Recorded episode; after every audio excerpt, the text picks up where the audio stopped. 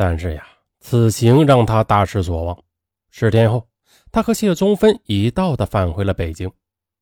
时间一晃，一九九六年八月二十七日，白宝山和谢宗芬一起来到了木樨园。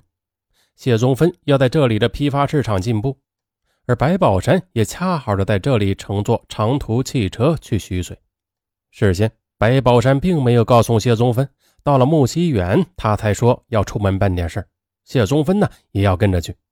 白宝山想了想，那去就去吧，路上有个女人，说不定还能掩护一下呢。到了徐水，谢宗芬看到枪之后，他骤然害怕起来。他劝白宝山把枪扔了。白宝山不同意，但是因为没有找到子弹，两人当天晚上便返回了北京。夜里呀，白宝山就像上文这样讲故事一样，把他在北京连续犯的几起案子，以及在徐水开枪打死军人的过程，一件件的讲给了谢宗芬听。谢宗芬听着心里害怕，始终是没有作声。三天后，白宝山独自一人带下徐水。他不放心，他惦记着那些没有找到的子弹。这次呢，他没有告诉谢宗芬，独自行动，来到旧窑前，果然不到半个小时就找到了埋子弹的地点。然后白宝山把他们重新的埋在了铁道旁，距上次埋枪的地方大约十米。下午，他便乘坐长途车赶了回来。拖了一个星期，他对谢宗芬说：“子弹找到了。”你跟我把枪和子弹取回来。两人下午出发，仍带着上次购买的尼龙包来到了徐水。很快的，挖出了枪和子弹后，白宝山把八一杠式自动步枪装进了尼龙包，将那支他使用过的五六式步枪重新的包好，再埋回原处。子弹则全部的裹在了身上。处理完毕后，他让谢宗芬在玉米地里掰了三十多穗青玉米。便放在了尼龙包的上边做掩护，两人直奔徐水火车站而去。后半夜两点半，他们登上了一列开往北京的慢车。凌晨五点，他们在丰台火车站下车，坐三五四路市郊公共汽车回家。六点钟来到母亲家，白母呢出去晨练了，继父值夜班还没有回来，白宝山就把自动步枪取了出来。独自背到电炭厂三角墙外的山坡上，藏在挖好的那个土洞里。这也是他从前藏五六式步枪的地方。回到北京后，白宝山脑子里边考虑的最多的问题就是，要不要把谢宗芬给除掉呢？白宝山他认真的想过几天后，便下定了最后的决心。他在住所后边的一个山头上为谢宗芬挖好了尸坑。并且准备了埋人用的铁锹，这一切就像是他在新安监狱杀李宝玉、傅克军所做的准备是一模一样。那么，余下的就是何时动手、怎样动手的问题了。但是呀，随着实施的日子的临近，他却犹豫了。他不断的观察着谢宗芬，故意的对他发脾气，毫无理由的便对他拳打脚踢的。但是呢？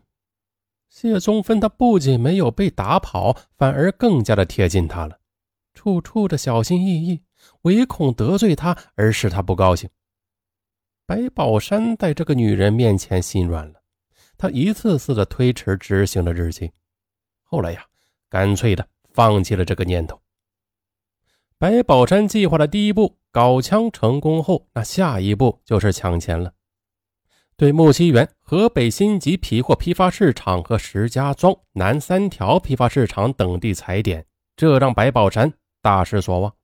十二月份，白宝山到德胜门闲逛，无意中发现了一个烟草批发市场。一连几天呀，白宝山便天天骑自行车过来。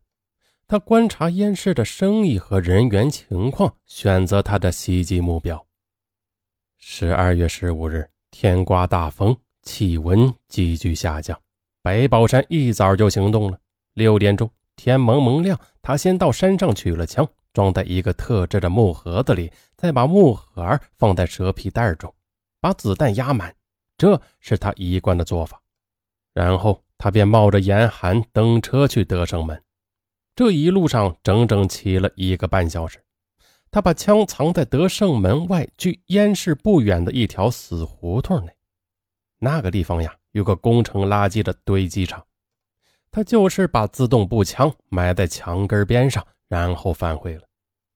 第二天，他照样是六点起床，然后蹬着自行车去德胜门。自行车放在方便的地方，徒步走进烟市。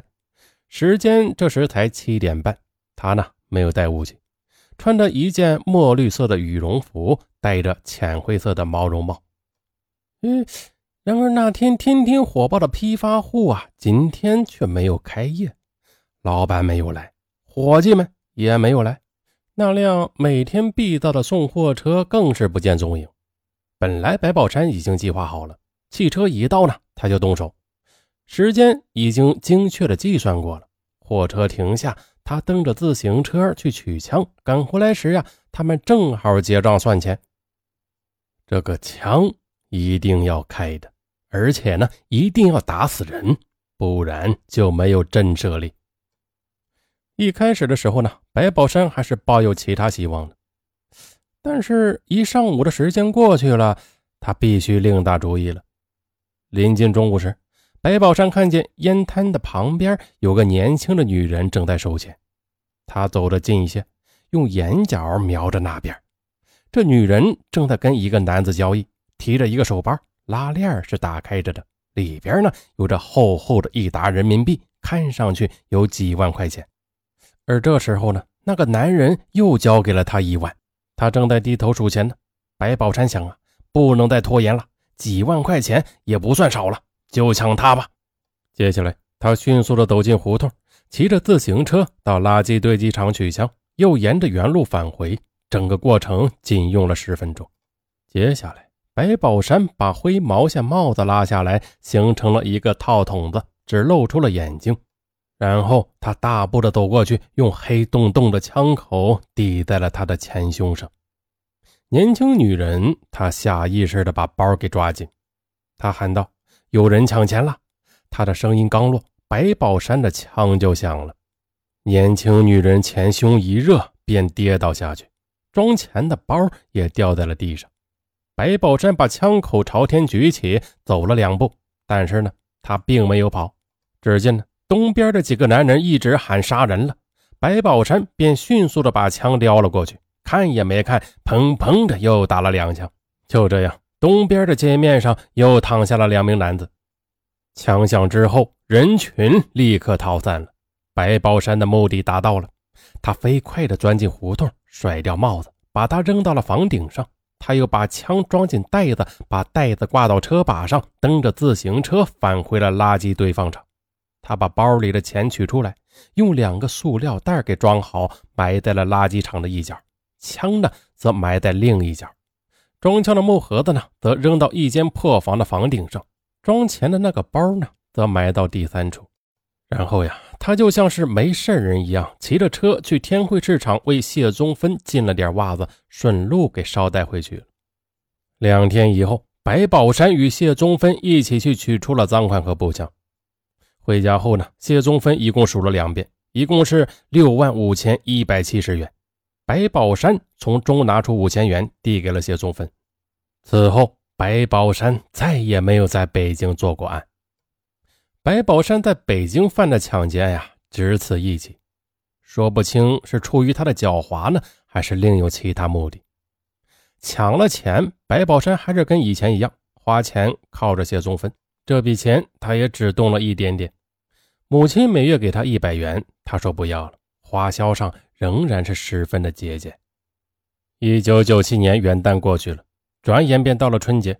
白宝山说：“呀，春节过后要带谢宗芬去新疆，而且呢，还骗家里说是陪谢宗芬回四川。”临行之前，他挖出抢劫的赃款，这笔钱呢，除了给谢宗芬的五千元，他基本没有动。他并且把其中的五万元悄悄地交给了大地保存。余下的一万元，白宝山才带在了身上。白宝山提前把枪给挖出来，带回家中，藏在床下。一直到走的那一天，他把枪挂在身上，穿好了外衣，便招呼谢宗芬拿着行李出发了。春节期间呀，旅客通过进站口时携带的行李包裹都要上 X 光检测线，但是身上是不检测的。白宝山就是利用了这一点，便把枪藏在了羽绒服里，顺利的带进了候车大厅。他先让谢宗芬从电梯的扶梯上二楼，自己呢则拿着一个大提包从侧面的行人楼梯上二楼。走到楼梯的拐角处的时候，白宝山见周围没有人，他迅速的把那支自动步枪从身上摘下来，装进了提包里，然后他和谢宗芬在二楼会合。